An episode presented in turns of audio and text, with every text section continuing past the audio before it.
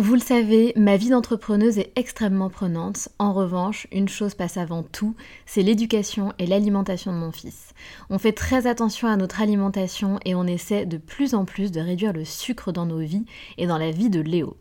Un sujet très important pour nous, sachant qu'en plus, un documentaire sur Arte nommé Sucre, le doux mensonge, énonçait qu'en France, un enfant de 8 ans a déjà mangé plus de sucre que ses grands-parents pendant toute leur vie. Donc jamais de goûter trop sucré et lui faire manger 5 fruits et légumes par jour. Avoir une alimentation équilibrée et fruitée, c'est clairement le meilleur des carburants pour vous les filles, mais aussi pour vos enfants. Je glisse souvent une gourde pomme pote dans mon sac, sans sucre ajouté bien sûr, avant d'aller le chercher à l'école, parce qu'en plus de plaire à Léo, ça équivaut à une portion de fruits recommandée par le programme national nutrition santé. Pour moi, c'est pratique et pour lui, c'est délicieux et ludique. Et maintenant, place à l'épisode.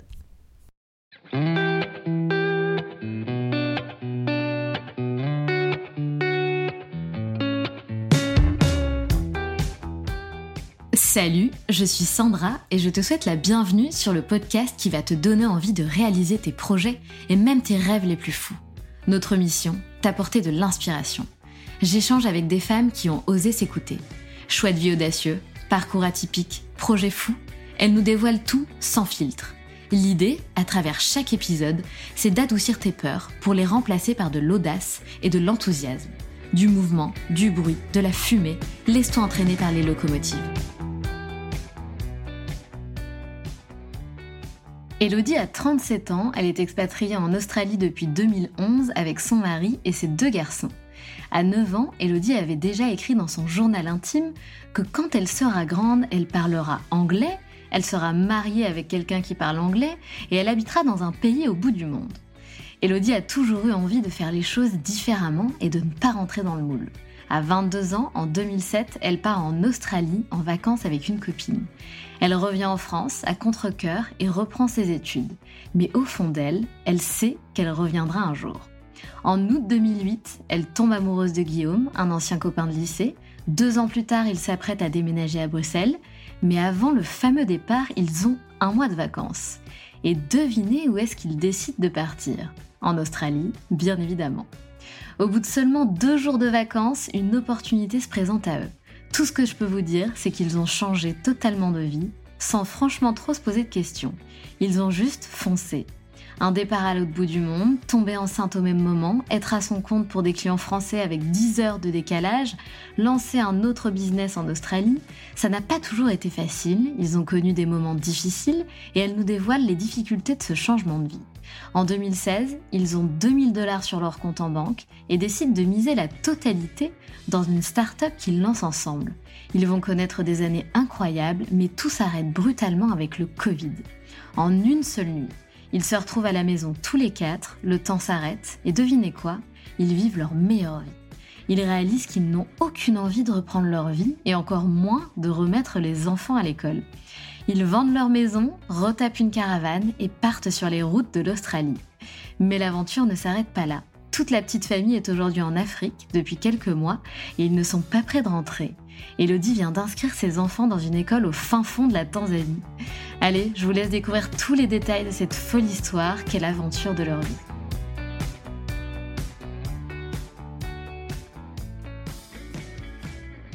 Salut Elodie Salut Sandra Comment tu vas? Écoute, je vais très bien. Et toi, comment vas-tu? Je vais très bien également, je te remercie. Alors souvent, tu sais, je commence euh, au début en expliquant qu'on a mis du temps à euh, caler ce rendez-vous pour enregistrer cet épisode ensemble. Je pense que tu es la gagnante, tu es la wineuse. Parce que clairement, euh, franchement, je, ça, m'est déjà arrivé, tu vois, d'avoir des galères avec certaines de mes invitées, de ne pas réussir à, caler, à se fixer un, rendez-vous. mais là, vraiment, tu es la wineuse. Enfin, on a vraiment, vraiment, vraiment eu du mal. Donc, waouh, on le fait enfin, quoi. Oui, parce que je crois que ça fait depuis euh, novembre, novembre qu'on a commencé à, papoter. Ah ouais, tu vois, incroyable. Bon, c'est pas grave. Voilà, là, on, y est, nous y sommes. Normalement, ça devrait bien se passer. Tu vas nous expliquer où tu es, mais Elodie, elle est à l'autre bout du monde. Du coup, on croise les doigts pour qu'il n'y ait pas de problème de Wi-Fi. Euh, mais ça va le faire. Elodie, est-ce que tu peux te présenter, s'il te plaît, en quelques mots? Pas de souci. Alors euh, moi c'est Elodie, je suis euh, bourguignonne euh, de, naissance, j'ai 37 ans et avec mon mari qui est bourguignon aussi car nous étions au lycée ensemble, nous sommes expatriés en Australie à Brisbane depuis 2011. Donc nous sommes une famille euh, depuis euh, franco-australienne avec euh, deux petits garçons de 8 et 11 ans qui sont, qui sont nés là-bas. Et après dix ans de, vie en Australie, il y a deux ans, on a décidé de devenir nomade et de parcourir les routes australiennes pour commencer, et puis maintenant les routes du monde en famille. En fait, je dis deux ans, ça fait deux ans et demi déjà. Pourquoi euh, en 2011, tu décides, enfin vous décidez de vous expatrier. Qu'est-ce que tu faisais avant? C'était quoi ta vie? Euh, Et pourquoi ce choix-là? Alors, je crois que si on remonte à bien avant 2011, euh, on peut remonter à la Elodie qui doit avoir 9 ou 10 ans et qui a son premier journal intime et qui écrit dans son journal intime que quand elle sera grande, elle, elle habitera dans un pays au bout du monde, qu'elle parlera anglais et qu'elle sera mariée avec quelqu'un qui parlera anglais et que ses enfants parleront anglais. ah ouais, t'étais déjà très précise. J'ai retrouvé le journal intime chez mes parents l'année dernière et, je me dis, waouh, c'est incroyable d'avoir écrit ça. Je devais avoir 9 euh, ans. Et je crois que j'étais inspirée par ma tante euh, française qui était mariée avec un Anglais et mes, cousins qui étaient euh, anglais et français. Et c'était quelque chose qui me plaisait et qui me donnait très, très envie. Donc depuis aussi longtemps que je me souvienne, j'avais cette envie de vivre une vie différente au bout du monde et d'avoir des enfants bilingues. Incroyable. C'est fou cette histoire. Et ensuite, bah, la vie a, continué. J'ai un parcours de vie assez traditionnel dans une, dans une famille euh, bourguignonne avec euh, des parents euh, qui cheminots, agents SNCF, et avec une petite sœur de 3 ans, 2 ans et demi de moins que moi. j'ai fait mes écoles, collège, collège, lycée, avec toujours cette envie de pas vouloir rentrer dans le moule c'était incroyable parce que aussi bonne élève que, que, je pouvais que je pouvais être, j'avais cette envie de faire les choses euh, différemment et j'étais toujours à la quête de la l'activité ou euh, l'expérience que je pourrais faire qui que les autres que les autres ne font pas. Et c'est quelque chose qui m'a qui m'a suivi dans toute mon éducation, euh, lycée, fac, malgré un parcours très traditionnel. J'avais des, j'avais des, missions et je m'engageais dans des associations où j'avais des envies sur, sur le côté qui faisaient que j'avais toujours envie de voyage, j'avais toujours envie de voir le monde, j'avais toujours envie d'aider les autres. C'est quelque chose qui, qui a fait partie de moi depuis, euh, bah, depuis quasiment toujours. Et donc, quand tu es partie en Australie, tu avais quel âge et est-ce que tu avais un, job du coup euh, Tu as quitté un job? Comment, comment ça s'est passé? La première fois que je suis partie en Australie, je suis partie en 2007 avec une copine. Euh, je venais d'annoncer à mes copines, donc 2007, j'avais 20, euh, 22 ans. Et je venais d'annoncer à mes copines en février que je partais en Angleterre, à Londres, pour euh, juillet-août, pour améliorer mon anglais. J'étais assez fière de, de, pouvoir partir toute seule en Angleterre. Et là, j'ai ma une copine, copine de collège, une copine de toujours, qui dit ah bah moi je voulais vous annoncer un truc. Moi, je pars en Australie. Et là, je l'ai regardé. Et là, je me suis dit, mais qu'est-ce que je vais aller m'enquiquiner deux mois à Londres alors qu'elle, elle part à Brisbane, en Australie, au bout du monde. Et d'un seul coup, ça m'a fait euh, rêver. Donc, euh, ben, en fait, en commun accord avec elle, j'ai changé tous mes plans. Et en fait, au mois de juin de la même année, donc 2007, je suis partie avec elle à Brisbane, juste euh, pour les vacances d'été entre mon Master 1 et mon Master 2, donc de juin à septembre-octobre. Et on est partis toutes les deux euh, avec un visa Working Holiday pour pouvoir travailler sur place pendant l'été et puis améliorer notre anglais. Donc c'est comme ça que le, que le projet Australie a véritablement commencé. Mmh, donc c'est là où tu as eu une sorte de coup de cœur et j'imagine que quand tu es partie d'Australie, tu t'es dit un jour je reviendrai. Mais en fait, je voulais plus partir. Euh, c'était le premier. J'avais 22 ans. C'était mon premier voyage toute seule. C'était mon premier long voyage au bout du monde. Enfin, c'était c'était flippant. Euh, c'était parce qu'à l'époque il n'y avait pas les réseaux sociaux et il n'y avait pas l'internet euh, comme comme aujourd'hui. J'ai l'impression de parler comme une vieille quand je dis ça, mais l'internet. mais on, avait une carte. On avait une carte téléphonique pour pouvoir appeler dans les depuis la cabine téléphonique nos parents une fois par semaine euh, pour pouvoir leur, euh, leur donner des nouvelles. Donc on était quand même assez, à plus le décalage horaire de 8-10 heures selon la période, enfin on était quand même assez euh, isolés. Et, c'était une expérience incroyable. C'était c'était un vrai coup de foudre pour le pays, mais ça a été un coup de foudre pour dire mais je peux le faire. Je peux, c'est possible en fait. Je peux partir au bout du monde et je peux faire quelque chose de, de différent. Et je voulais pas rentrer. Sauf qu'à 22 ans, j'avais pas fini mes études, j'étais encore sous l'influence euh, parentale, maternelle, et ma mère, euh, au mois de septembre, quand je lui ai dit je rentre pas, c'est bon, je reste là avec euh, avec Vanessa, là, elle m'a dit non, non, non, tu rentres et la semaine prochaine, tu es à la fac à Nanterre. Ah, tu, faisais quoi comme études J'étais à Sciences Po à Paris 10, à Nanterre. Ah. Donc je dis non maman je veux pas rentrer je veux pas rentrer. Et bon bah voilà j'ai pas eu le choix. Et, euh, et puis euh, deux semaines après euh, deux semaines après j'étais rentrée un peu en retard dans ma rentrée scolaire. Et puis et puis je reprenais les cours. Et donc je dis souvent le dimanche j'étais à la plage en Australie. Et le mardi matin j'étais j'étais à l'amphi dans l'amphi. Et et je crois que ce jour où je suis rentrée dans l'amphi je me suis dit ok j'ai pas le choix. Il y a des règles de la société. Je dois finir mes études. Je suis pas indépendante. Je suis là mais ça, c'est pas ma vie et un jour, je repartirai. Je crois que au fond de moi, ce jour-là, je savais que ma vie, elle serait en Australie ou ailleurs, mais qu'elle serait pas, qu'elle serait pas ici.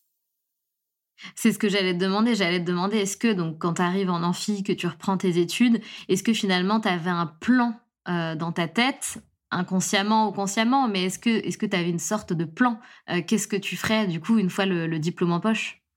J'ai jamais eu vraiment de plan précis parce que c'est super dur. Tu sais, c'est comme répondre à cette question de tu fais, tu veux faire quoi quand tu seras grande? ou, euh, tu seras où, tu seras où dans dix ans? Et euh, je me souviens d'une anecdote en première. Euh, première littéraire avec le prof, le, prof de philo de l'époque, qui nous avait demandé, donc au lycée, qui nous avait demandé de faire un essai sur où vous voyez dans dix ans. Et j'avais fait tout un essai sur en disant, j'en sais rien, je sais pas où je serai dans dix ans, tant que je suis heureuse tant que je suis épanouie et tant que je suis quelque part où moi je l'ai choisi. Je peux être, euh, je peux être euh, caissière ou euh, je peux, je peux être chef d'entreprise. Je m'en fous tant que c'est moi qui l'ai choisi et que et que ma vie me convient. Donc tu vois ah ouais, déjà, avais déjà un super état d'esprit. ouais. Et quand je suis rentrée de la fac, quand je suis rentrée d'Australie pour aller à la fac, je crois que la seule idée que j'avais en tête, c'est oh, j'ai pas envie d'être là j'ai fait des études parce qu'il faut faire des études et puis parce que tant que tu sais pas ce que tu veux faire vraiment, j'avais des idées parce qu'à l'époque du, du, master, donc j'ai fait une licence euh, éco-droit et puis après j'ai fait un master Sciences Po avec euh, une option communication et des expériences très euh, journalistes. Donc à l'époque, je voulais être journaliste. Je voulais être journaliste, je voulais être journaliste de guerre, je voulais voyager. C'était un peu ça, tu vois, que j'avais en tête. Mais en tout cas, quand je rentre dans l'amphi euh, ce jour-là, je sais que bah, c'est que je veux pas être là et je veux pas être derrière un bureau et que que ce que je venais de vivre depuis en, ces trois quatre derniers mois, c'était bah, je voulais en faire ma vie. Donc euh, je savais pas trop exactement ce que ça voulait dire encore, mais ça, l'idée commençait à, à, à émerger. Et une fois que tu as ton diplôme, qu'est-ce que qu'est-ce que tu as fait alors? Parce que c'est ça qu'on aime bien comprendre, tu vois, dans euh, dans le podcast, c'est comprendre un petit peu quel a été ton ton déclic. Tu t'es expatrié ensuite en Australie. Alors, si j'ai bien compris, mais tu vas nous raconter, euh, il y a une, une, love story dans l'histoire, parce que tu n'es pas partie seule, ou tu es partie seule et tu as rencontré ton mari là-bas. Euh, voilà, démystifie un petit peu tout ça aussi. On veut tout savoir, bien évidemment je suis partie avec ma copine en 2007, donc je suis rentrée en octobre 2007 euh, finir mon master 2 euh, à, à, Nanterre. En août 2008, je rencontre Guillaume chez nous à Auxerre, euh, en Bourgogne.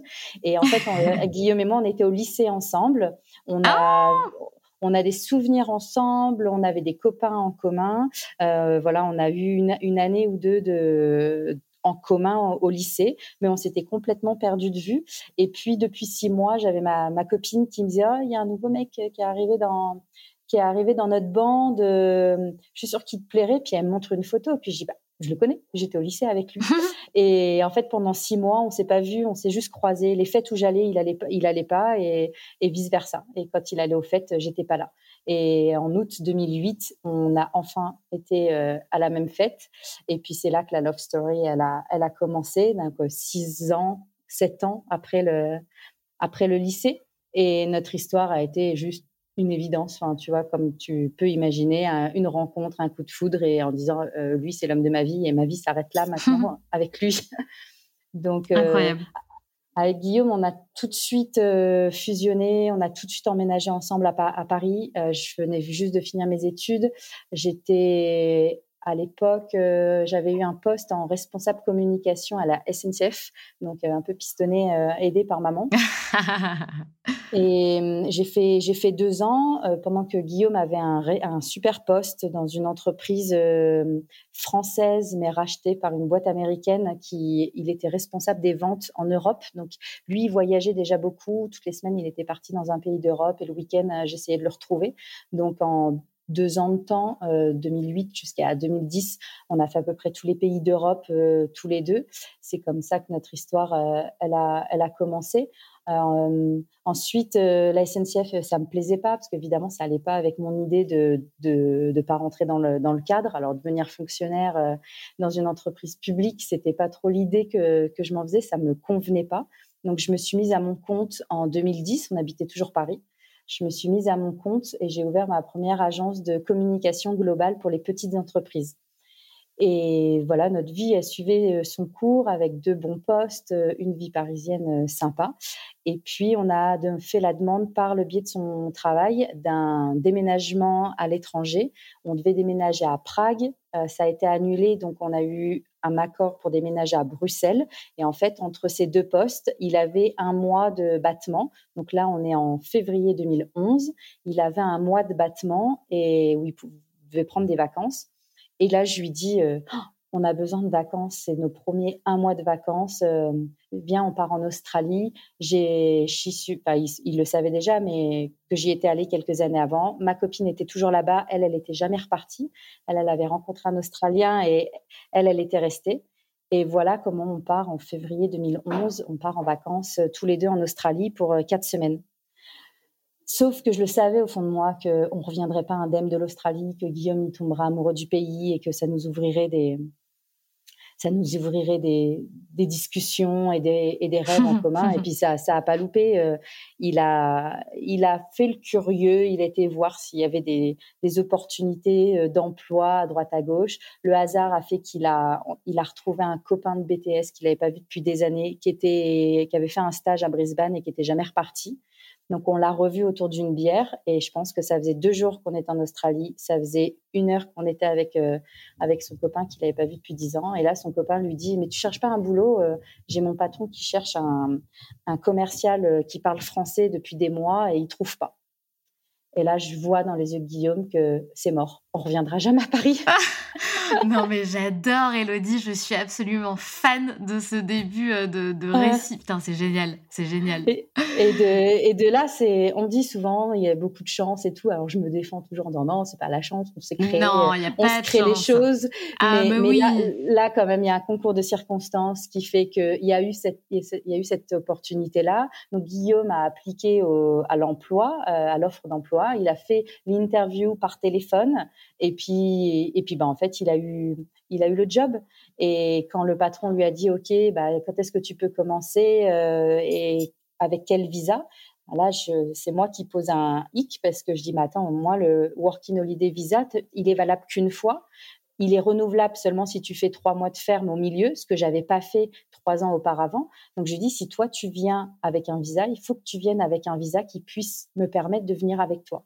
Et là, je dis, le patron, il va jamais accepter, te connaît pas, de te sponsoriser euh, directement. Et en fait, ça faisait tellement longtemps qu'il cherchait un profil comme Guillaume et qu'il trouvait pas qu'il a accepté de le sponsoriser. C'était le saint graal à l'époque du visa.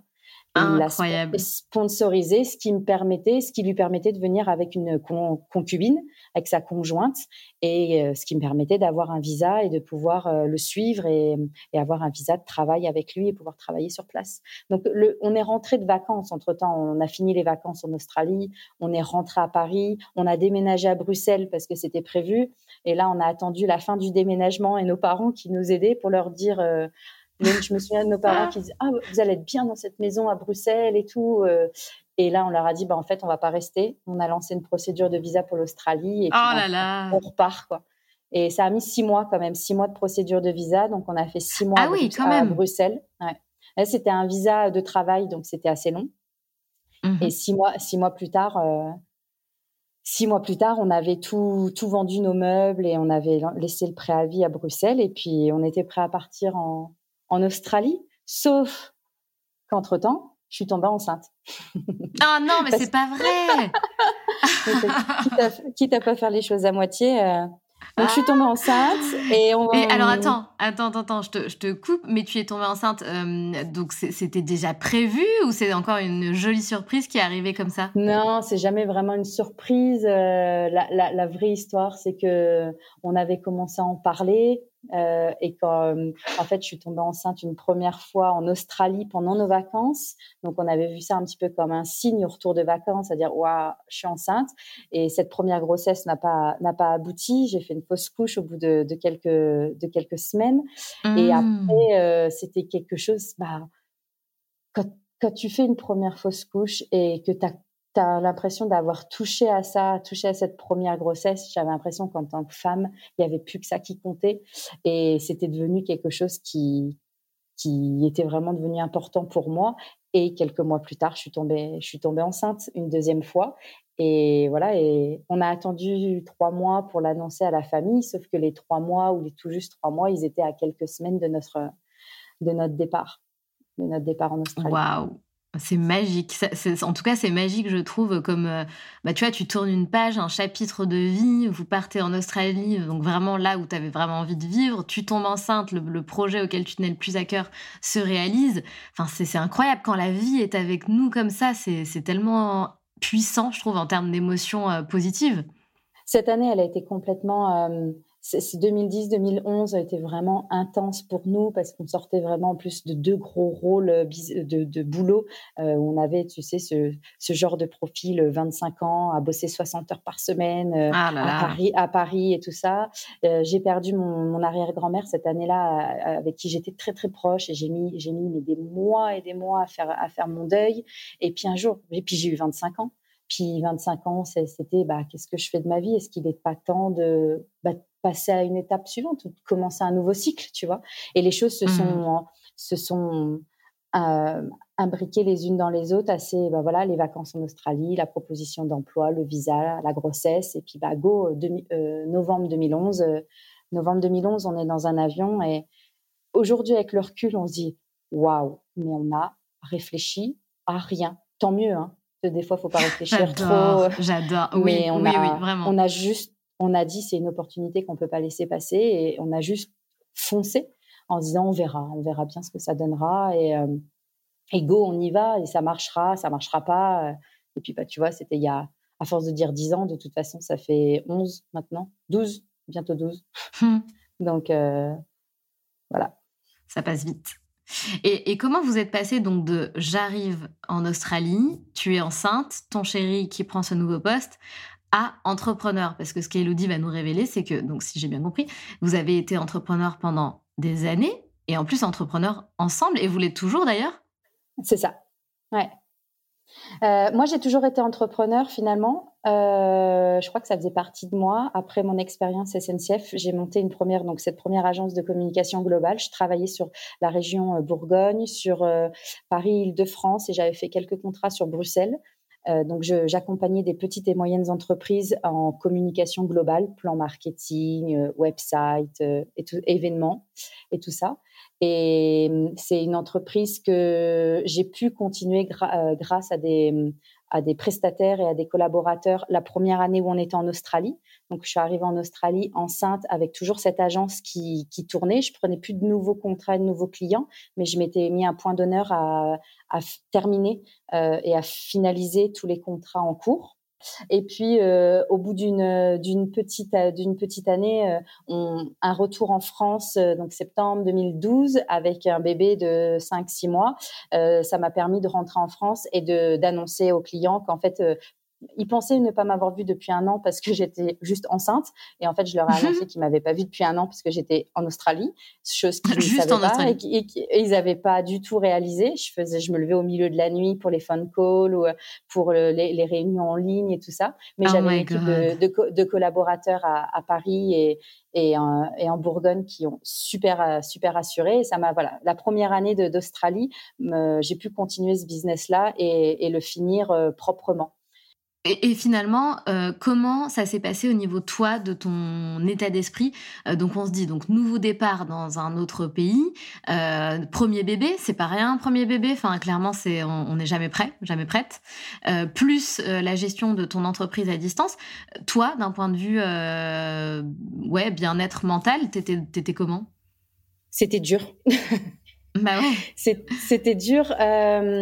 c'était un, un petit peu un c'était des émotions assez, partagées entre ça va et ça va pas parce que je, suis d'une nature hyper positive, hyper euh, hyper fonceuse et voilà et de, dire que ça va pas c'est c'est pas facile. Donc cette première année, je m'étais un peu euh, t'as pas le droit de te plaindre tu, tu, mmh. tu vis, tu as, eu une super opportunité, tu as suivi ton conjoint, euh, ton conjoint en Australie, c'est magique. Euh, j'ai eu une première grossesse qui s'est super bien passée, un accouchement qui s'est euh, qui s'est assez bien passé. Enfin, j'ai un premier bébé adorable qui qui fait ses nuits à la sortie de la mat, qui dort la nuit. Enfin, le truc, tu vois, qui fait. Waouh, génial. C'est et mais évidemment, c'est dur. Évidemment, t'es jamais prête jamais prête à, tu sais pas ce que c'est une première grossesse, tu sais pas ce que c'est l'arrivée d'un bébé, et d'un seul coup ça t'arrive dans ta vie, et t'as pas, t'as pas ta mère, t'as pas ta sœur, t'as pas tes copines avec qui partager ça, bah et puis ton, ton, ton copain il, bah il travaille lui toute la journée parce que c'est, il faut bien qu'il, il faut bien que quelqu'un aille travailler et ramène un salaire, tu vois. Donc non, la première année, elle est, elle est pas simple. Elle a des hauts, elle a, elle a des bas. Dix ans plus tard, je vais, je vais évidemment me souvenir que des, que des bons moments et, et puis bah sans regret, on y va. Mais non, la, la première année, évidemment, elle est, elle est pas simple. Euh, on a eu la visite de nos parents pour la naissance euh, pendant quelques semaines, la visite de ma sœur, de ma grand-mère maternelle. Donc c'était assez magique, euh, voilà, pour les deux mois autour de la de la naissance. Mais après le reste de l'année, bah go, tu es toute seule. Et j'étais plutôt du genre, tu sais, euh, la tête haute, j'ai besoin de personne. Euh, alors, je vais certainement pas me plaindre et aller dire aux autres que, en fait, je galère un peu. Quoi. Ah ouais, t'es, hyper forte, mais, euh, mais pour le coup, pour rebondir sur ce que tu dis, euh, on, a le droit de se plaindre. je pense que parce que j'ai tellement de personnes qui me disent euh, et de femmes qu'on, coach euh, qui, me disent en fait j'ai l'impression de ne pas être légitime parce que il y a pire dans la vie parce que si parce que ça. Mais non en fait, enfin voilà la, charge mentale elle, elle est là et, on a le droit de dire bah en fait non c'est difficile et là j'en peux plus et je suis fatiguée et c'est dur et c'est pas se plaindre c'est plus je dirais verbaliser les choses et, et assumer bah, ça part de, de vulnérabilité. Euh, mais ça, c'est quelque, chose qu'on nous, c'est quelque chose qu'on nous apprend pas parce que je crois que c'est quelque chose que même nos mères, nos mères et nos, nos mères et nos grands-mères ne se sont jamais permis et ont toujours pensé faire sans sans euh, reconnaître, tu vois, que c'était dur et qu'on, pouvait. Ouais, on serre les dents et c'est comme ça, quoi. Donc du coup, dix ans plus tard, je te dirais, et en plus pour ceux qui nous suivent sur les réseaux, on en a parlé ces derniers mois, euh, je parle de vulnérabilité, je parle de tout ça, mais là, aujourd'hui, avec ma maturité, tu vois, mais à, 25 ans, euh, si je pouvais m'adresser aujourd'hui à la moi euh, d'il y, a, y 12 ans, ouais, je lui dirais, oh, tu as le droit de lâcher prise. tout à fait. Tu as, le droit de, as le droit de demander de l'aide et, et c'est pas grave. Et ça fait pas de toi une mauvaise femme et ça fait pas de toi une mauvaise mère. C'est normal. Tout à fait. C'est normal que c'est normal de galérer, enfin que c'est normal que ce soit pas tous les jours simple. Complètement. Et alors, quelle est la suite de l'histoire? Que s'est-il passé pendant ces dix années? Parce que vous avez vécu du coup dix ans à Brisbane et tu me disais dans un monde d'entrepreneurs. La vie a vite repris son cours d'un point de vue euh, d'un point de vue euh, traditionnel. Euh, on, s'est installé, on a eu un premier appartement, la naissance du bébé, on a déménagé dans une maison un peu plus à la campagne de, Brisbane.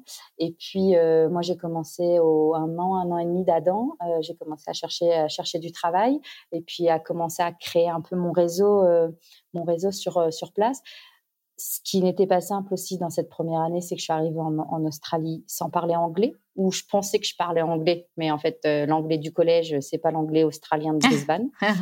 Donc, euh, voilà, il y a tout ça, euh, la, langue, la barrière de la langue, se faire un réseau. Mais voilà, ça fait son, petit bonhomme de chemin les, les deux, deux, trois, deux, trois premières années, ce qui me permet de, d'avoir des contrats de freelance pour des, des entreprises même françaises locales et de pouvoir bah voilà, faire des petits contrats de communication marketing à droite, à gauche.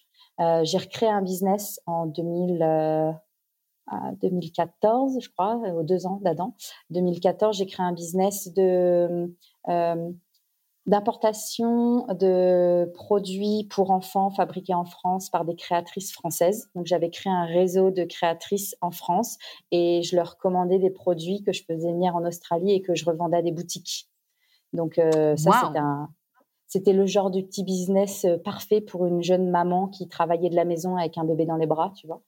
Et, c'était rentable T'arrivais à te dégager un salaire? Comment? Je, je dis c'était rentable, tu arrivais à te dégager un salaire? C'était tout petit. Euh, heureusement, Guillaume travaillait, mais ça me permettait surtout de me, sentir occupée. ouais, bien sûr, bien euh, sûr. Voilà. Même si je pense qu'on parle de quelques centaines de dollars par mois qui, ressortaient euh, au début, mais au moins, voilà, j'avais l'impression d'avoir un rythme. J'avais l'impression d'avoir un rythme et puis de pouvoir de pouvoir m'occuper et d'avoir un truc à moi, quoi, d'avoir un truc. Mmh, mmh, mmh d'avoir un truc en dehors du bébé et, de la maison, même si le bébé Carrément. Était, là. Mais euh, et puis donc voilà, j'ai toujours eu ce truc d'entrepreneur et ça a fait son bonhomme de chemin. Guillaume, dans ces années-là, il a il a continué son job euh, de, commercial pour une entreprise donc australienne. Lui, il avait été embauché pour travailler. attention, ça va faire rêver. Euh, travailler sur les îles du Pacifique. Donc lui, il travaillait ah pour la Nouvelle-Calédonie et Tahiti. Il faisait les navettes ah. euh, depuis depuis Brisbane, mais c'était un travail qui lui plaisait qui lui plaisait pas. Mais c'était le travail qui nous avait permis d'être là. C'était le travail qui nous avait offert la, possibilité d'avoir un visa. Et même si c'était pas un travail dans lequel il s'épanouissait, il savait qu'il avait quatre ans à donner à cette entreprise. C'est les conditions du visa. Donc euh, pendant quatre ans, c'est pareil. Il a serré les dents et il a rien dit. Il allait au travail sans gros engouement. Euh, il avait un salaire qui était moindre par rapport à par rapport à la moyenne, mais on, on essayait toujours de relativiser comme quoi on était là, on habitait Brisbane. Tu vois, on était au bord de plage magnifique et et ça nous a tenu les premières années même si euh, avec le recul, les premières années, elles ont été compliquées. Euh, en 2015, on a eu notre deuxième bébé. Simon est né en février 2015. Et là, l'année 2015, euh, waouh, financièrement, deux bébés, une maison. Adam qui, qui avait trois ans, trois ans et demi, qu'on essayait de mettre à la crèche pour avoir un peu de temps pour moi. Et la crèche, c'est privé. La crèche, c'est une centaine de dollars par jour, pas remboursé parce qu'on n'a pas le bon visa. Donc, tu vois, ça commençait 2015, ça faisait quatre ans qu'on était là. Ça commençait à être lourd. Euh, ça commençait à être lourd, ça commençait à être dur financièrement. Et, je me souviens de la fin d'année 2015 où je, on comptait chaque dollar et, je disais à Guillaume à combien de cafés euh, takeaway il avait le droit dans la semaine pour être sûr de pas euh, de, pas dépenser plus que ce qu'on avait quoi. Ah Donc l'année 2015 a été charnière pour nous. Mais c'était aussi nos quatre ans en Australie et c'était la fin de euh, la fin du, de ce que Guillaume devait à l'entreprise avant de avant d'obtenir la, la, résidence permanente, la résidence permanente qui nous donne droit à la sécurité sociale, qui nous donne droit aux aides de la crèche pour de, les aides gouvernementales pour ne payer plus que 30 euh, ou 40% sur les 100 dollars. Toutes ces choses là qui d'un seul coup te changent te changent la vie quoi au quotidien. Complètement. Complètement. Donc la fin de quelque chose, mais le début d'une nouvelle aventure. Mmh. Bah, Guillaume euh, est au bord du burn-out et là, je lui dis, bah, faut que tu partes, faut que tu démissionnes. Il avait, ça faisait 15 ans qu'il bossait, 15 ans qu'il avait toujours été employé et il avait monté un business dans son business euh, par le, euh, comment, avec l'accord de, son patron de l'époque, sauf que son patron s'intéressait pas vraiment au business que Guillaume avait créé. Guillaume avait demandé plusieurs fois à devenir partenaire ou à prendre des parts et le patron était jamais intéressé. Et un jour, je lui dis, mais est-ce que tu as besoin de ton patron? Est-ce que tu as besoin de ton patron pour continuer ce business tout seul? Et là, il réfléchit, il me dit bah non, en fait. Et donc, on a pris rendez-vous chez un avocat pour être sûr de faire bien les choses et de pas que ça ne retombe pas dessus. Et en janvier 2016, euh, Guillaume démissionne et trois jours après euh, monte le business euh, à son nom, le business qu'il avait mis en place depuis deux trois ans au sein de l'entreprise qu'il avait employée. Et, il, démarre sa première activité à son compte Sauf que janvier 2016, on a à peu près 1000 euh, dollars ou 2000 dollars d'avance sur notre compte euh, épargne. Et que moi, je suis à mon compte et je gagne pas des milliers et des cents. Et là, on, décide de, bah, c'est tout ou rien. On mise, euh, on mise tout là-dessus. Et, et, puis, alors, il y avait un plan business et on était accompagné par un avocat et une comptable qui, qui avait bien, bien rendu le truc carré. Mais on, bah voilà, on, s'est lancé un, peu comme un nouveau cycle, tu vois, où euh, cinq ans avant, euh, quatre ans et demi avant, on arrivait en Australie enceinte sans trop réfléchir. Et bah voilà, cinq, quasiment cinq ans plus tard, euh, on se lance à notre compte tous les deux avec deux enfants, avec 2000 dollars d'avance et en croisant les doigts très très fort. C'est beau, c'est beau. quel, courage, franchement. Bravo pour ça. Quelle, quelle, quelle folie Mais oui, mais en même temps, et en même temps, euh, il faut bien un peu de folie dans, dans sa vie, sinon on s'emmerde. Désolée de le dire, mais c'est vrai. Ouais, c'est ah, souvent on se dit, euh, on en rigole maintenant et on se dit, on le referait? Ouais, ouais. bah ouais, mais bien sûr.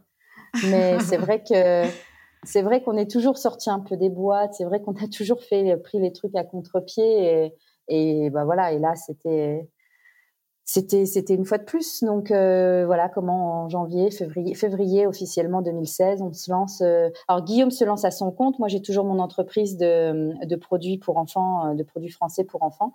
Et en fait son entreprise marche tellement bien et qu'elle nous apporte très très vite un salaire et, et, Guillaume, au bout de, quelques semaines, me dit je vais avoir j'ai besoin de quelqu'un pour prendre le relais euh, administratif. Et là, on fait, je fais les calculs et je dis mais attends, euh, j'étais capable de dégager un deuxième salaire euh, pour quelqu'un? Et il me il me fait tous ces calculs. Il me dit je pense, je pense que ça peut marcher. Je dis bah dans ce cas-là, c'est moi qui vais le faire plutôt que tu donnes ton un deuxième salaire à quelqu'un, euh, autant que ce soit moi qui qui m'implique euh, dans ton entreprise à toi.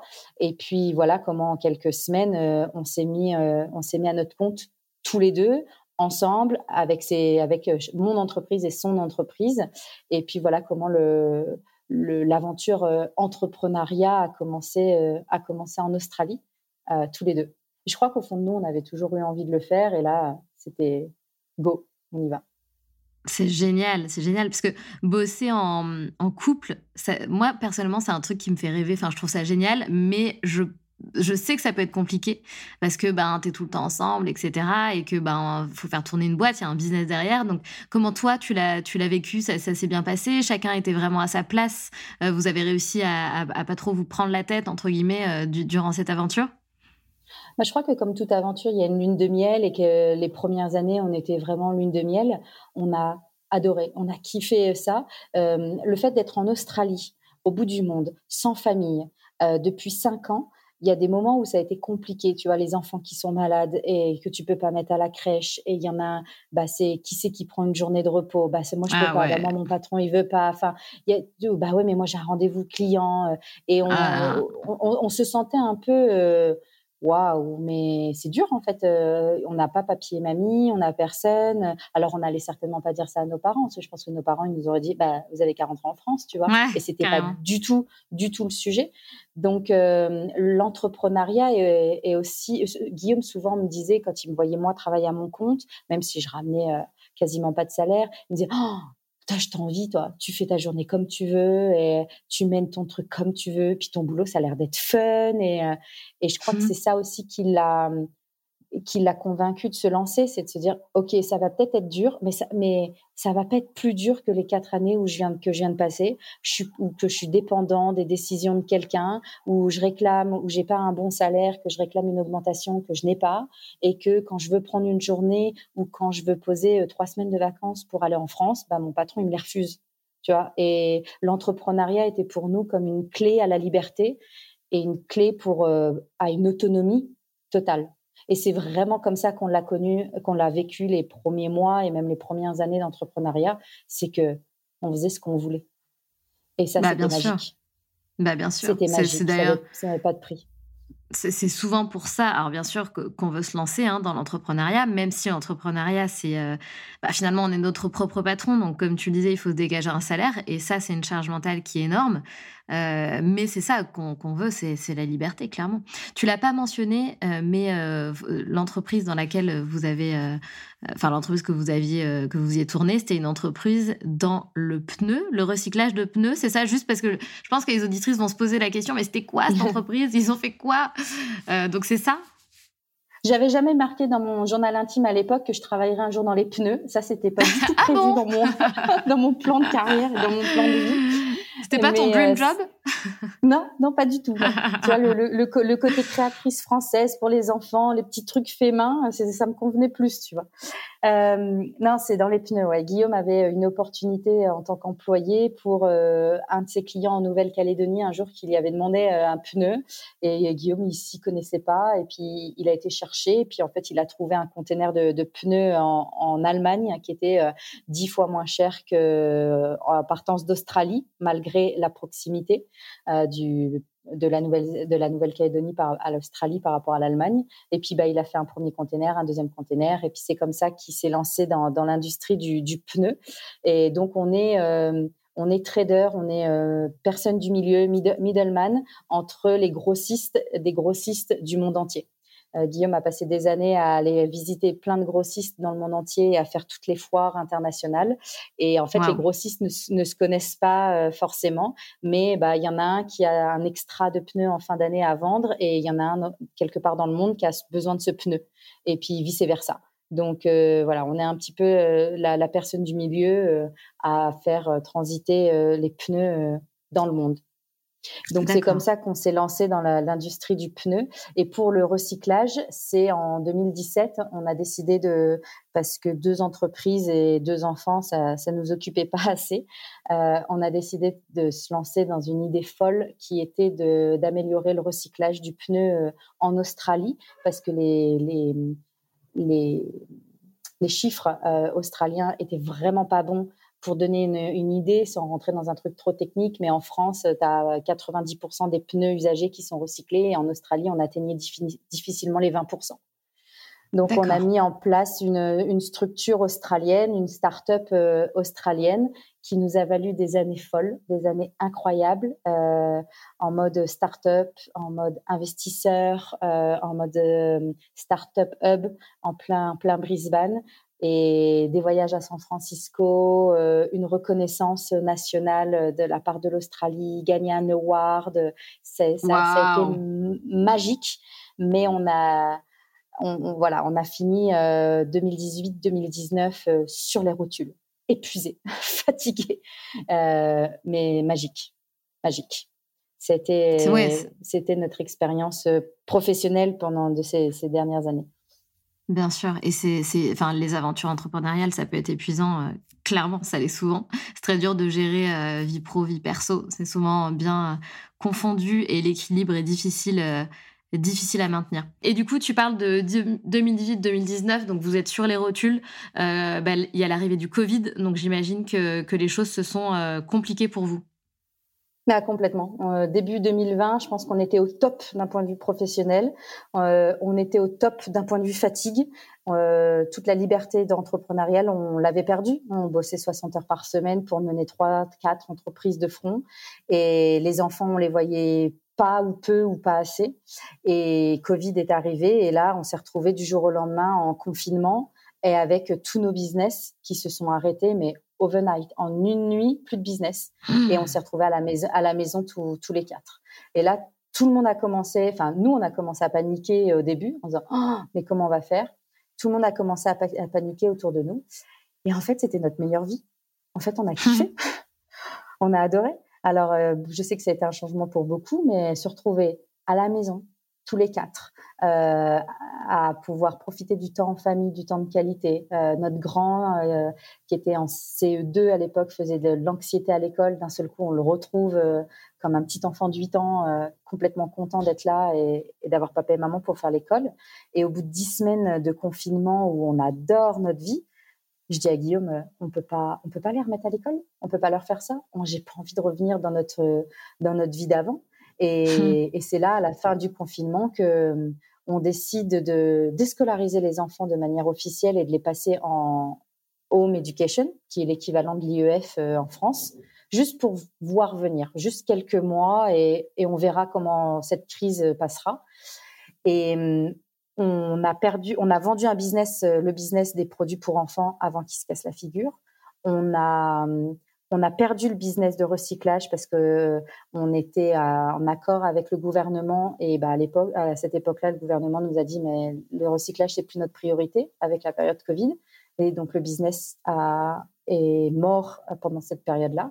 Et on s'est rattaché à notre premier business, le premier business que Guillaume avait créé, où on n'avait pas d'employés, pas de bureau, pas d'investisseurs, juste Guillaume et moi pour pouvoir travailler, juste une connexion euh, Internet. Donc, euh, on a lâché nos bureaux, on a gardé les enfants à la maison et on a commencé ce, ce nouveau mode de vie un petit peu tous les quatre. Et on habitait dans une très très grande maison et on a réalisé, euh, et pendant le confinement et après, que cette grande maison, bah, elle était, elle nous convenait plus. C'était la maison de nos rêves de ces dernières années, de la réussite professionnelle, mais elle nous convenait plus et on vivait dans seulement 30% de la maison. Et là, on arrive avec une idée folle de dire on vend tout, on lâche tout, on achète un terrain, on construit une petite maison, une tiny home. Et donc ça, c'est courant euh, courant 2020. Ça a été vraiment le projet euh, d'après Covid. Sauf que euh, les choses se sont pas passées comme prévu, ça se passe pas toujours comme comme prévu. Et à six semaines de, de, de déménager de notre maison actuelle, le projet d'achat se casse la figure. Les vendeurs annulent annulent la vente. Et là, Guillaume me dit, mais dans six semaines, on est à la rue. Et on venait d'acheter une vieille caravane. Euh, on venait d'acheter une vieille caravane pour retaper, s'occuper les mains, et parce qu'on travaillait moins. Et, euh, et on se dit, je lui dis en rigolant, bah écoute, la vieille caravane qui était pour les vacances et les week-ends, tu as six semaines pour la finir, autant que tu peux. Et ça va être notre maison de transition, euh, le temps qu'on trouve un nouveau terrain à vendre quelque part dans la région et qu'on puisse se relancer sur un nouveau projet. Donc voilà comment on se retrouve fin 2020 à, à, lâcher notre grande maison, à avoir tout vendu, à avoir gardé le strict minimum et à partir dans cette vieille caravane qui n'est pas à mettre nos meubles en garde-meubles et parce que on, doit revenir, on doit revenir et à partir avec la caravane euh, qui n'est pas finie. Et on se dit, bah on part en vacances, euh, on part en vacances quelques semaines, et puis dans quelques semaines, en mois de décembre, on reviendra pour euh, dans le coin pour chercher un terrain à vendre. Et puis, bah, en fait, on n'est jamais revenu. On a pris. ça, c'est l'histoire de ta vie, en fait. Tu pars en vacances, mais tu reviens jamais. Je dis ça, c'est l'histoire de ta vie. Tu pars en vacances, mais tu reviens pas. C'est ça. c'est ça. Et puis si tu calcules, on est, on est en 2020, on est quasiment 10 ans après euh, être arrivé en Australie. Il y a toujours ce cycle de 5 ans qui, qui ah. revient où, euh, vrai. tu vois, de 5 ans où, on change tout. Et là, on avait ce besoin de se retrouver tous les quatre, euh, cette caravane de 9 mètres carrés où il y a des, elle est pas finie, elle prend l'eau au plafond, mais ça nous va et, et c'est juste pour les vacances. De toute façon, on, l'aurait réfléchi, on l'aurait fait différemment, on, on l'aurait fait, on l'aurait pas fait comme ça et finalement, c'est comme ça qu'on aime euh, l'aventure. Et on est parti quelques semaines et en fait, on n'est on est jamais revenu. Un an après, on a décidé de revenir pour euh, vider le garde-meuble et vendre l'intégralité du garde-meuble parce que ça nous avait coûté très très cher cette première année et que au fond de nous, on savait qu'on n'avait plus besoin de ces meubles et qu'on n'était pas prêt pour aménager dans une maison, petite ou grande, peu importe, et que on avait envie de continuer euh, le, le voyage. Donc voilà comment 2020, 2021, euh, 2000, début 2022, on s'est retrouvé à voyager, à faire le tour de l'Australie pendant quasiment un an et demi, deux ans, faire le tour de l'Australie dans notre vieille caravane, et, et c'était magique. C'était juste magique et ça a été une révélation de, bah, c'est notre vie en fait, pour la première fois, on a l'impression d'avoir choisi euh, pièce par pièce le, contenu de notre quotidien. Et, on a juste kiffé. Alors évidemment, il y a des mauvais moments, évidemment, il y a des doutes, il y a des craintes, il y a des, il y a des galères pas possibles sur, sur la route. Mais à aucun moment, on, on a douté à cette période-là que pas qu'on voulait qu'on voulait autre chose. En tout cas, on n'était pas prêt, on n'est pas prêt pour autre chose euh, tout de suite. Voilà comment on est devenu famille nomade en Australie, puisque de toute façon, à l'époque, euh, Covid, on n'avait pas le droit de sortir du pays. Donc, euh, c'était notre plus belle liberté. Plutôt que de se sentir euh, piégé en Australie dans un Covid très, très strict, bah, nous, on est parti sur les routes australiennes, au fin fond du désert, tout seul. Et, et on a fait le tour de l'Australie et on a créé des souvenirs fabuleux. Et c'est, enfin, incroyable. Votre histoire, elle est vraiment incroyable. Et tes enfants, ils se sont vite adaptés euh, à cette vie-là. J'imagine non, c'est pas forcément. Euh, enfin, j'ai l'impression quand même que les enfants jeunes s'adaptent super vite et au contraire, ils adorent en fait euh, ce, type de vie-là. De toute façon, à l'époque où on est parti, on n'est pas parti avec un plan à leur dire on part et on revient pas. Donc c'est où on part et on verra. Et ils ont 5 et 8 ans à ce moment-là. Bah, ils suivent qu'est-ce que tu veux, 5 et 8 ans, bah ils sont contents d'être avec nous, euh, ils sont contents de vivre l'aventure, ils, adorent euh, l'école à la maison et il n'y a pas, il y, a, aucune question qui se pose. Et franchement, les enfants sont incroyables. Je, dis souvent, tant que les parents vont bien, les enfants vont bien. Tant que les parents montrent que ça va, euh, bah les enfants ça va. Totalement d'accord avec enfants, toi.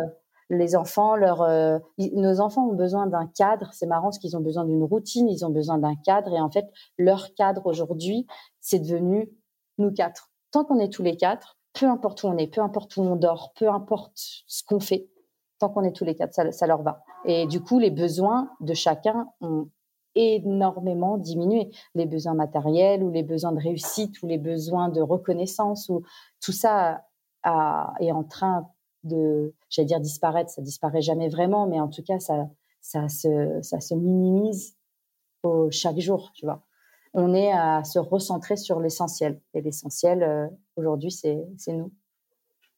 Ouais, vous avez développé enfin, une éducation basée sur des valeurs vachement plus essentielles et des valeurs fondamentales qui sont, euh, qui sont différentes et comme tu dis, qui sont, euh, qui sont finalement les plus importantes et c'est génial. Et donc aujourd'hui, ça fait deux ans que vous êtes nomade. Où, où êtes-vous? Où es-tu, Elodie? Où êtes-vous aujourd'hui? Que faites-vous? On est en Afrique. on est en Afrique depuis euh, depuis trois mois. Euh, l'année dernière, quand les frontières euh, ont réouvert, les frontières australiennes, on a eu la j'ai perdu mon grand-père en France l'année dernière, donc on a eu la, la, possibilité de partir en France. on est parti en France six mois. On a fait un tour de France en camping-car, en laissant la caravane et la voiture dans un garage en Australie. Et on a vécu une expérience folle, six mois euh, d'hiver en camping-car à la neige avec les enfants, euh, magique. Et puis, bah, quand on est rentré en Australie au mois de juin, on s'est dit, mais c'est en fait, si c'était ça notre vie? Si notre vie c'était, euh, on est basé en Australie avec la caravane et on bouge, on trouve des fois du boulot, on s'occupe, on trouve des projets, des plans. Euh, et quand on a envie, euh, bah, on met la caravane et la voiture, parce qu'on n'a plus que ça. On met la caravane et la voiture dans un endroit sécurisé et on prend un avion et on part quelque part. Et au mois d'août, on a commencé à réfléchir où est-ce qu'on veut être en fin d'année. Et moi, je dis à Guillaume, moi j'ai un rêve depuis toujours, je veux faire l'Afrique. Mais je veux pas faire l'Afrique deux semaines, je veux faire l'Afrique vraiment. Et on est arrivé fin octobre en Afrique, en Afrique du Sud, avec un billet aller simple et pas de billet retour. Donc on est en Afrique depuis fin octobre, en sac à dos, tous les quatre. Dingue, dingue, dingue, dingue. Et, vous vivez comment? Enfin, vous vivez toujours de votre entreprise, mais c'est quoi votre, euh, votre vie aujourd'hui? Est-ce que vous êtes basé quelque part? Est-ce que vous continuez de, de, vivre et de, de voyager? C'est quoi la suite? Euh, euh, on vit toujours de l'entreprise. La, beauté avec ce mode de vie aujourd'hui, c'est qu'on n'a plus de charges financières. Donc, euh, on n'a plus de, plus de poids ou de stress financier sur sur les épaules. L'entreprise marche bien. on a, elle, a sept ans aujourd'hui, donc il y a vraiment des relations vraiment pérennes et qui nous permet d'avoir un revenu régulier tout au long de, de l'année. Et mais on gagne, on travaille moins et on gagne moins qu'il y a quelques années, mais on a moins besoin d'argent. Et quand on est dans des périodes où, euh, bah là, comme décembre, janvier, c'est des périodes très calmes où on rentre quasiment pas de salaire, bah c'est pas grave parce que parce qu'on sait que on a moins à sortir que si on avait une maison et, et des emprunts et des charges et tout ça. Donc il y a beaucoup moins de on peut s'arrêter d'un seul coup, on peut arrêter nos dépenses d'un seul coup et on peut minimiser nos dépenses au strict strict minimum. Donc ça c'est la, façon dont on vit aujourd'hui, ce qui nous permet de travailler seulement que quelques heures par par semaine et ça, c'est la beauté de, ce business qu'on était loin de s'imaginer en mettant en place en 2016, la liberté que ça nous procurerait euh, 7 ans, 8 ans plus tard. Mais bien sûr, mais c'est là qu'on réalise, euh, par exemple, en France, quand il y a tellement, tout est tellement cher en fait. Euh, que tu as besoin de, te dégager un salaire euh, qui puisse euh, bah, du coup te payer tout ce dont tu as besoin de te payer, le loyer, tout, toutes les charges, l'électricité, etc., etc. Et c'est vrai que tu te rends compte que si tu avais le même salaire et que tu vivais autrement, comme vous par exemple, mais en fait t'es les rois du monde, enfin t'es entre guillemets, tu vois, tu, tu vis très bien et de manière confortable, quoi. C'est inévitable de tomber dedans de toute façon. Euh, je veux dire, quand t'as pas vu autre chose, on est, nous, on est tombé dedans, nous, les, nous les premiers. Après des années de galère, on a lancé l'entreprise qui a bien marché. Et eh ben, on a changé de maison, on a changé de voiture, et puis on a fait les enfants à de plus en plus d'activités sportives. Et en fait, plus tu gagnes de l'argent, plus t'en dépenses. Et puis, plus t'en dépenses. plus, plus t'as besoin d'en rentrer. Et ça devient un cercle vicieux. J'ai jamais eu autant de stress. Euh, que en rentrant en rentrant là alors c'est sûr ça fait vachement euh, c'est un peu bizarre pour euh, de, l'entendre comme ça, mais, mais c'est vrai. C'est pas la vie n'est pas qu'une question d'argent. La, vie est une question de dépenses. Si on m'avait dit il y a quelques années que pour gagner plus il fallait que je dépense moins, eh ben il y a plein de trucs que euh, il y a une époque de ma vie j'aurais pas acheté ou que j'aurais arrêté de dépenser, tu vois. Bien sûr, bien sûr. Et c'est bien. On est en train de revoir notre manière de consommer et c'est clairement nécessaire. Ah ouais. Et aujourd'hui, c'est vrai qu'en vivant avec le, strict, euh, le strict minimum, euh, ça peut, les gens des fois nous disent mais comment vous faites pour euh, parce qu'effectivement là l'Afrique en, sac à dos ça nous coûte plus cher que la caravane en Australie, c'est certain. Mais on travaille pour ça, on travaille pour ça et on n'a pas d'autres dépenses. Si demain t'as pas, si pas ton loyer ou t'as pas ton remboursement maison ou ton toutes tes charges, bah tu peux te payer trois billets d'avion, quatre billets d'avion pour la famille dans le mois pour partir quelque part. C'est juste que on n'a pas plus d'argent que les autres. C'est juste qu'on a une façon différente de le, de, le dépenser. Et qu'aujourd'hui, nos dépenses sont centrées sur euh, profiter des voyages, profiter du quotidien, euh, mettre de côté pour, pour préparer l'avenir. Et puis, euh, et puis voilà. Et on n'a pas besoin de, on n'a pas besoin de gagner plus parce qu'on n'a pas envie de travailler dix fois plus. Donc aujourd'hui, on a trouvé notre équilibre. on a trouvé notre équilibre comme ça. Et là, ça nous permet, voilà, depuis trois mois en sac à dos, euh, bah, du coup, on a un mode de vie un peu différent de l'Australie parce qu'on loue des voitures ou on se déplace en transport en commun, en bus, en train. Euh, on a fait pas mal de, on a raconté pas mal d'aventures sur Insta ces derniers mois euh, sur les transports en commun africains. Et puis on dort à l'hôtel, on dort chez l'habitant. en Namibie, on a fait, on a fait l'Afrique du Sud. Ensuite la Namibie, on a fait, tu sais, la voiture avec la tente de toit. Et puis après, on a fait le Botswana, la Zambie, et puis en Tanzanie, on a fait habiter chez l'habitant. Euh, voilà, c'est des expériences, euh, c'est une expérience incroyable et où on est pour la première fois de ma vie, je me sens à ma place. Pour la première fois de ma vie, je suis en accord avec ce que je fais, comment je le fais, pourquoi je le fais vraiment, et je le fais plus pour quelqu'un d'autre. Je le fais à la rigueur pour mon mari et mes enfants, mais c'est tout. Quoi c'est génial. Et tu te dis, mais l'ouverture d'esprit que, que, tes fils vont avoir face à la vie, face aux choses, enfin, les valeurs que tu leur inculques, mais ça, mais ça n'a pas de prix, quoi. C'est juste énorme. Ah bah là, euh, pour parler d'ouverture d'esprit, on est en plein dedans, hein, parce que on vient de faire un mois en Tanzanie. On avait prévu de, enfin, on avait prévu sans l'avoir euh, organisé, mais on devait continuer sur le Mozambique euh, pour atteindre, pour rejoindre l'Afrique du Sud, pour rentrer en Australie d'ici quelques semaines. Et en fait, en début de mois en Tanzanie, on a fait deux semaines de, volontariat euh, dans un village euh, très très très très local en pleine euh, pleine immersion. On a fait deux semaines de volontariat en école et en orphelinat et on s'est pris une claque monumentale, évidemment par ce qui se passe ici, mais par la place que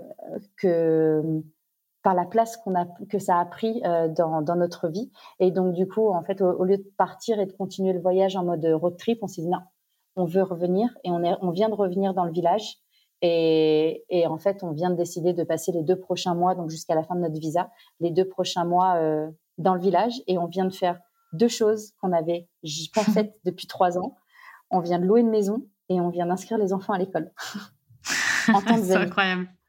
Au fin, fond, au fin fond de la Tanzanie. Si on m'avait dit ça il y a, il y a ne serait-ce trois mois, je, je l'aurais pas cru. Et en fait, c'est la beauté de cette liberté, c'est que on se laisse couler et on fait ce qu'on a envie au moment où ça se présente. Si ça marche de moi, parce que c'est le coup du visa, si ça marche de moi, c'est génial.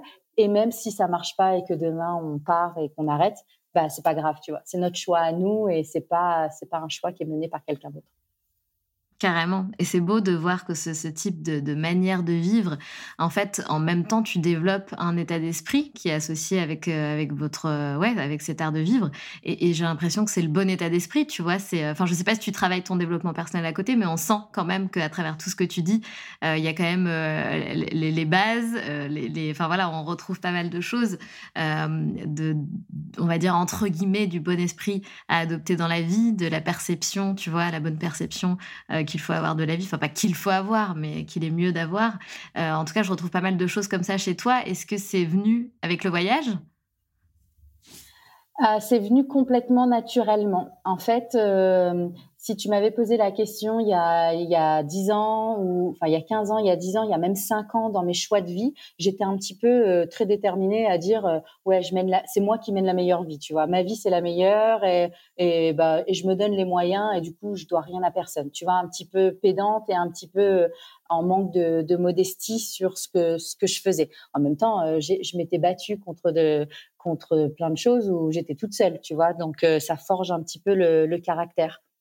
Et en fait, l'analyse qu'on fait suite à ces deux ans de voyage, euh, c'est qu'il n'y a pas de fumée sans feu. Et que c'est pas c'est peut-être une vie qui fait rêver mais c'est pas c'est pas tous les jours une vie de rêve euh, non plus. Et c'est pas une vie pour tout le monde. Et tout le monde ne peut pas partir et s'expatrier à 17 000 kilomètres euh, de sa famille et de ses racines. Et tu le fais pas sans raison intérieure profonde qui, tu as d'un sac à dos euh, que tu te portes euh, sur le dos. Euh, tu tu, tu t'envoies pas tout valser euh, sans, sans raison non plus. Et tu te retrouves pas dans une caravane à 4, dans 9 mètres carrés euh, sans raison non plus. Et je crois que c'est aujourd'hui, aujourd'hui on en est conscient parce que malgré cette vie de rêve et malgré tout ce que je raconte, où là les gens écoutent en disant waouh waouh waouh, bah l'année dernière Guillaume il a fait une dépression et celle-là on l'a pas vu venir. Et finalement, tu te retrouves face à des démons et, à, prendre, à prendre des claques et à se dire, à pas avoir de regrets, à se dire, heureusement qu'on a fait tout ce qu'on a fait ces dernières années, ça a permis certainement d'avoir une dépression plus contenue et d'avoir pu l'accompagner et d'avoir pu euh, le rattraper, euh, le rattraper à temps, tu vois. Et effectivement, aujourd'hui, en 2023, euh, si maintenant je vais avoir un discours beaucoup plus modeste et beaucoup plus détaché, parce que je crois que pour la première fois de ma vie, j'ai pris conscience de ma vulnérabilité. Et c'était quelque chose qui était, euh, qui faisait pas partie de mon vocabulaire il y a encore un an. Et, et je crois que ça fait partie de la maturité euh, aujourd'hui, c'est que tu peux pas grandir sans un jour réaliser que on est tous vulnérables et on est tous fragiles et c'est ok. Et c'est pas grave et c'est ok. Mais vaut mieux s'en rendre compte et vaut mieux travailler dessus et avancer là-dessus parce que si tu fermes les yeux et que tu, que tu continues à t'enfoncer dans une routine qui te plaît pas, dans une vie qui, qui te, que tu ne maîtrises pas, bah les dégâts euh, et les dégâts collatéraux, ils peuvent être encore pires.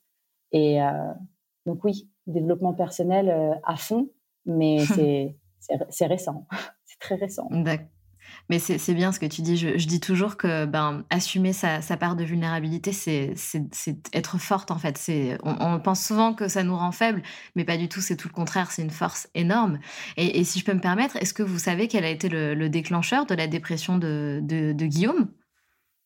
Non, et Guillaume travaille, euh, travaille encore dessus. Il a beaucoup avancé ces trois derniers mois. Le voyage en Afrique lui a permis de prendre beaucoup, beaucoup de recul sur, euh, sur plein de choses.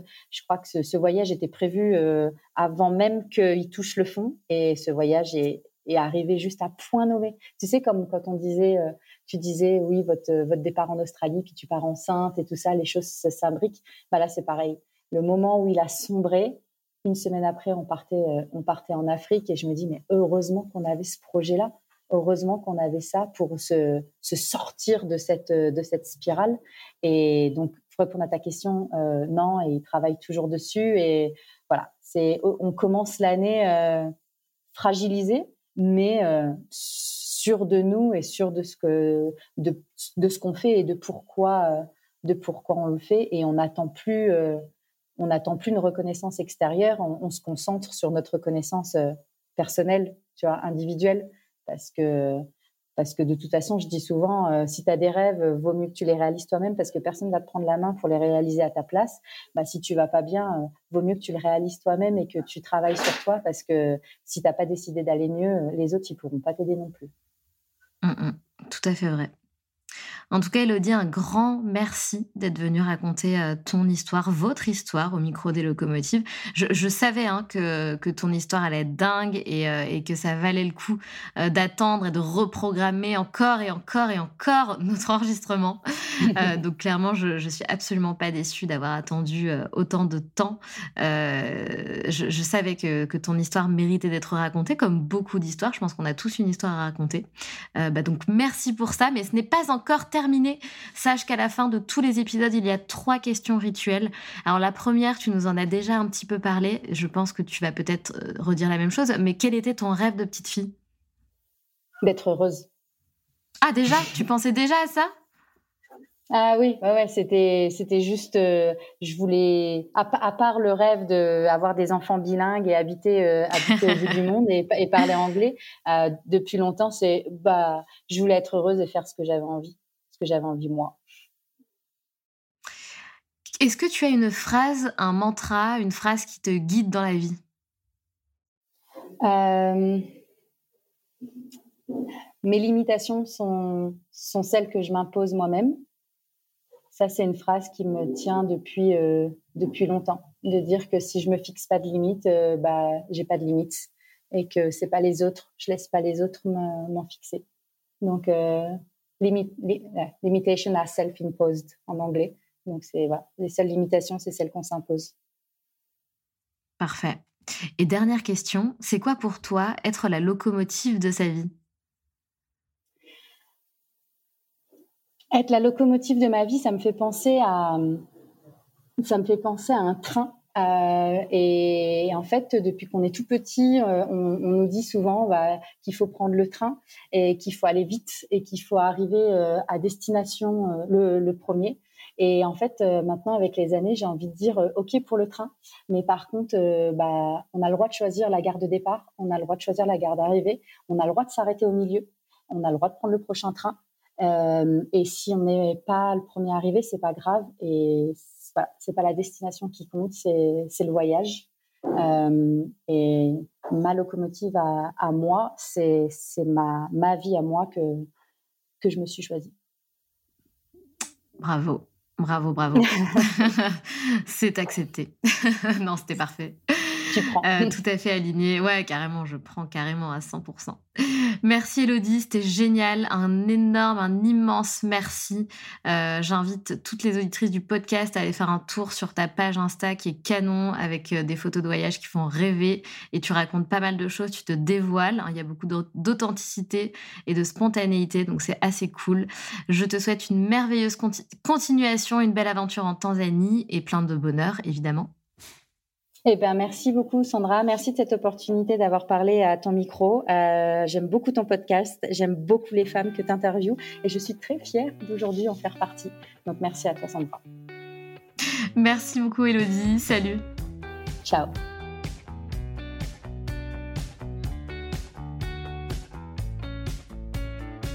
C'est la fin de cet épisode et j'espère qu'il t'a plu. Si tu as envie de laisser 5 étoiles sur Apple Podcast ou Spotify, surtout n'hésite pas. Merci pour ta fidélité et on se retrouve mardi prochain pour un nouvel épisode. Pense à rejoindre la communauté Les Locomotives sur Instagram pour toujours plus d'inspiration, de motivation et de good vibes.